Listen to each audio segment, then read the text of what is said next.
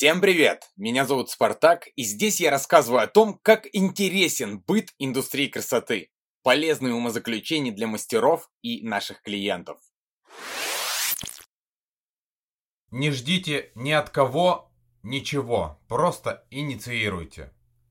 Я уверен в том, что не все, чему нас учили в детстве, нужно было понимать так, как нас учили в детстве. При всей моей искренней любви к людям должен сказать, что главный вывод, который со мной много лет, звучит следующим образом. Нам никто в этой жизни ничего не должен. Более того, извините, не огорчайтесь, но нужно дополнить. Мы никому в этой жизни не нужны. Разумеется, кроме самых близких по крови людей. Нужны они нам в первую очередь. Каждый человек в долгосрочной перспективе в первую очередь обеспечивает благо для себя. И только в краткосрочной – одноразово или в мелких порциях что-то может сделать для кого-то другого, что тоже случается нечасто. Плохо это или хорошо, решает каждый для себя. Я лишь могу сказать о том, что всеми силами делаю все для того, чтобы не быть от кого-то зависимым.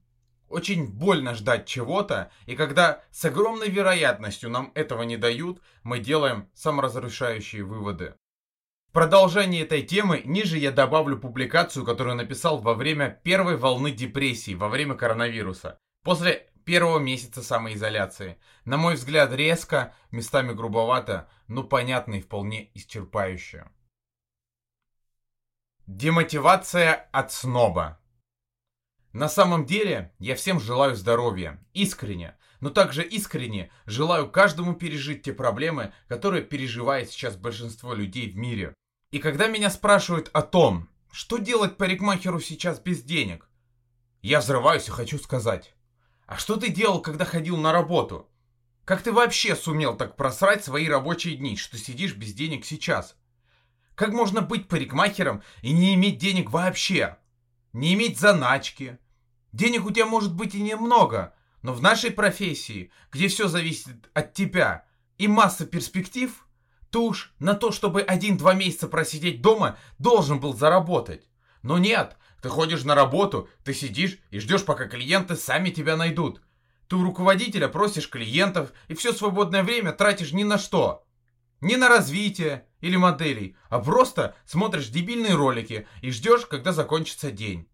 А когда наступает кризис, ты ищешь заговоры и говоришь, что плохое правительство у нас. Да, оно плохое. Оно таким и было, блин, всегда. И что дальше? Тебе от этого легче? Тебе раньше не было ясно о том, что нужно думать о будущем и вообще не рассчитывать на помощь извне? Или ты много зарабатывал, а тратил деньги на телок, вечеринки, шмотки, а теперь нечего есть? Деньги-то профукал? Проблемы формируют нашу душу и мотивацию. Коронавирус тебя сейчас так отмудохает, что я надеюсь, ты наконец-то поймешь, что нужно что-то менять и обеспечивать свое будущее в настоящем. Будьте здоровы. Но если вы и после этого ничего не поймете, тогда... А пофиг. Тогда вы будете винить кого-то вокруг. Но во всем виноваты вы сами. Тебе никто ничего не должен. У тебя всего одна жизнь. И все сложности делают тебя сильнее, если, конечно, у тебя есть хоть что-то в голове, и ты умеешь делать выводы.